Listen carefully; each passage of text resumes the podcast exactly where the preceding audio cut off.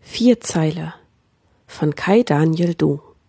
Vorgelesen von Jörn Schaar. Hat ein Gedicht der Zeilen vier, ist nicht viel Platz für Sinn darin.